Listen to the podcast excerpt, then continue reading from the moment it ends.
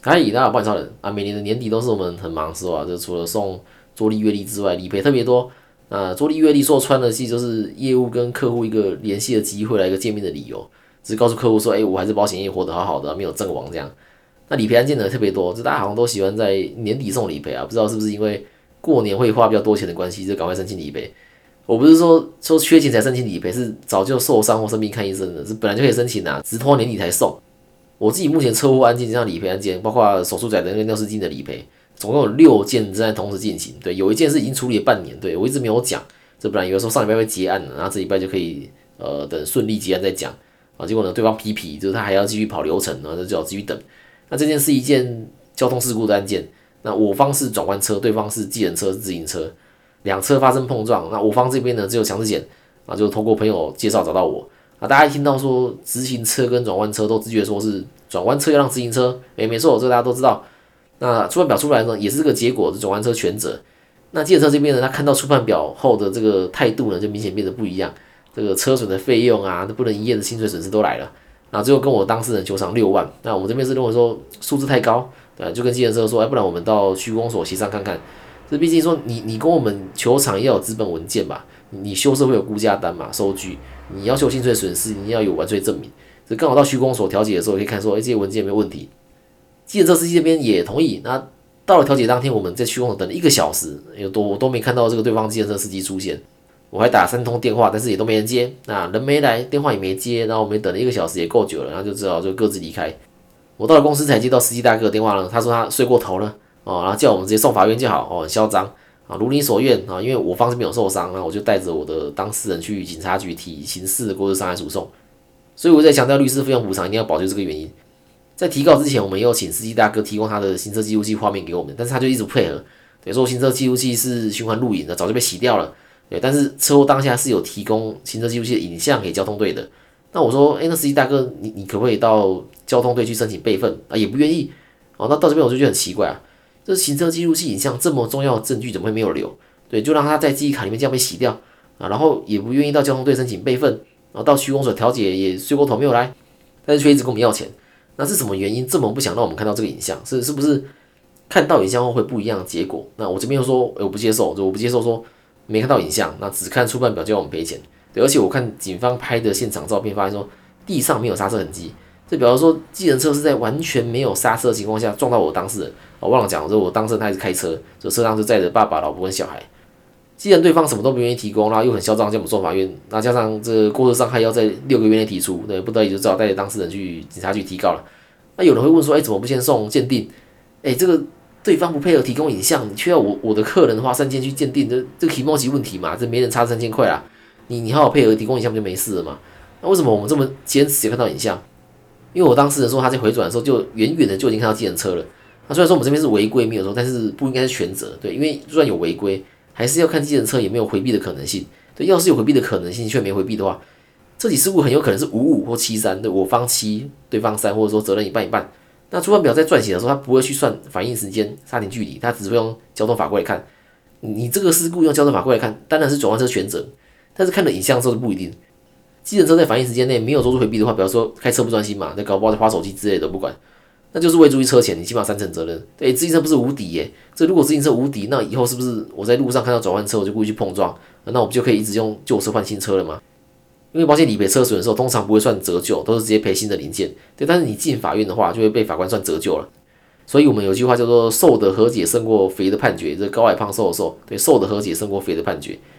那类似争议事件也有发生过啊，这台北有一位计程车司机啊，也是利用转弯车要让自行车这个规定，他看到转弯车就故意不回避啊，也不刹车，发生碰撞后再跟对方或对方的保险公司求偿，那短短一年半哦，就发生十三件车祸，让保险公司觉得说很奇怪，就决定提告。这个司机发现警察在调查他之后呢，就完全没发生车祸了。那不过最后还是被台北地检署用诈欺罪起诉了，判了三年八个月，然后可以一颗罚金。那换一颗罚金的话是一百三十二万，对，看你是要关三年八个月，对，还是缴一一百三十二万都可以。那这个之后我们可以再用一集来讲。然后到上礼拜也终于开庭了。那开庭的时候，我也跟我当事人说，我们到现在都没看到影像，对，所以我不确定说对方这个司机大哥是不是故意的，对，还是说是真的不小心。那这个我不晓得，对，因为没看到影像嘛。我也说，要是影像看起来是我们的问题，那司机大哥真的没有回避的可能性的话，那我们也要赔钱哦。那我的其中一个当事人是长辈，那长辈很激动的认为说，啊，我们被撞又有人受伤，还要被对方钱，这个这个哪有天理？对我说这个不是谁被撞或者说谁有受伤的问题，对，不是说被撞的一方或者说受伤的一方责任就比较少哦，然后撞人的是责任比较多，不一定嘛，你还是要看现场图、现场照片，然后行车记录器影像才能确认。如果说撞人的一方都责任比较多的话，诶，那以后是不是我突然闯红灯，那来不及刹车撞到我的人责任比较多？也不一定嘛。这如果看了影像发现说，呃，从我闯红灯到撞上不到一秒，就代表说撞我的人就根本也没有时间回避。那这个时候很有可能是我全责，那把我撞受伤的人反而没有责任，也不用赔我任何钱，所以不能用谁撞谁或者说谁受伤比较严重来判断事故的责任。但是以上这些呢，这个长辈完全听不进去，就认为说他没有受伤哦，你撞我一下好大力这样。所以有时候我说车祸调解有时候是在处理情绪问题啦。OK，那因为开庭的时候就有当事人可以进去，除了律师，那不然配偶、父母、子女你都不能陪同开庭，只能在庭外等。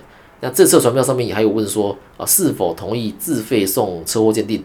完了开庭的时候反而是对方说好哦，而且三千块他说他出，感觉很有自信。既然这么有自信自己是对的，那为什么不愿意提供行车记录器的影像给我们就很奇怪。那就两个可能啊，一个是他真的无责所以不怕，一个是他弟那个以为自行车无敌。那至于他是哪一种，呃，在之后有新的进度的时候我再跟大家说。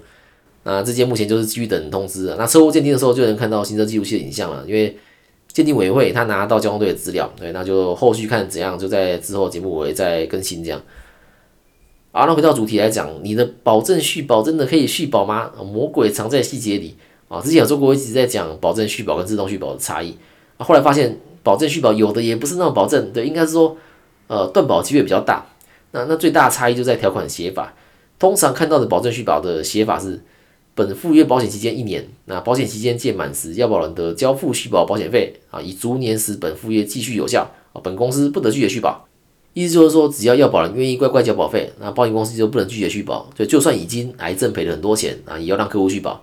那之前有听众问我说，一年期的险种只能保一年，那明年后年怎么办？哦，虽然说一年期没错，但是你只要每年都交保费，你就一直续下去，对，那这是保证续保。但是呢，我发现有些。公司的某些商品会在保证续保条款下面多写一句：要保人应于续保之十日起三十日之内向本公司交付续保保险费，于三十日仍未交付者视为不续保。啊，意思是你该交保费了，你却没缴，哦，我等你三十天呢，我都没收到你的保费，那不好意思，本公司视为不续保，你这条一年期的付费就掰了。那我这边看到中国人寿有两张保证续保商品会这样写，那一张是好康泰，一张是超康泰。那如果你的实时支付是中国人寿的话，我我建议拿出来翻一下，看是不是买到这两个商品。那这阵子保金贷的双实质支付规划里面都含有中国人寿的实质，对，应该不少人都买到。那有的时候你可能都是用信用卡缴费嘛，然后缴很多年，对，那信用卡都会有使用期限，那期限到了，银行会寄新的卡给你。那很多人这个时候都会忘记说，保单这边也要变更，也要更新缴费的信用卡，对，因为保单这边它还是从旧的卡去扣款嘛，对，可是扣不到啊，对，因为卡已经换了。就虽然说卡号都一样，但是你有效期限不一样，保险公司就扣不到款。那像我这边，我对提醒客户说，哎，你的信用卡快到期了，然后我们就约时间去重现信用卡授权书。那有时候一忙忘记上超过三十天呢，那其他家保证续保如果超过三十天，最多就是催告，然后停效。你停效半年都还可以无条件的复效，只是停效期间发生事故不理赔就是了。可是如果你买到是好康泰跟超康泰的人呢，拍谁？你超过三十天啊自动断保，我跟你的实质说拜拜。主要是提醒大家，买到这两个商品的话，之后记得按时缴费。那尤其是好康泰，应该很多人保。是我刚刚用 Finfor 看。好康泰是目前最受欢迎的实时支付第二名，哦，那第一名呢是全球人寿啊，那我今天我就不当全球人寿大将军了，是说我这个大将军可能也当不久了，一直有听到风声说 XGB 快要走入历史，但是希望不要那么快。那除了中国人寿以外呢，台湾人寿也有一张商品是三十天没收保费就自动拜拜的，那这张是代号 OTL 的一年定期寿险，哦，那这张在保金贷也是大家很爱推的商品啊 f i n f o 给他的简介甚至是。便宜的主约可以把省下来的钱拿去购买 CP 值高的副约，可作为台湾人寿主约的新选择。我必须说，我不敢把 OTL 当主约，然后在下面挂一堆副约。刚刚的中国人寿好康泰跟超康泰都是副约，你没缴钱就是这条副约再见而已，你不会影响其他的副约跟主约。但是 OTL 这样是主约，如果我一样三十天没缴钱，主约拜拜，下面的全部副约都跟着拜拜。那这是我不敢把 OTL 当主约的原因呢。那刚刚有提到催告。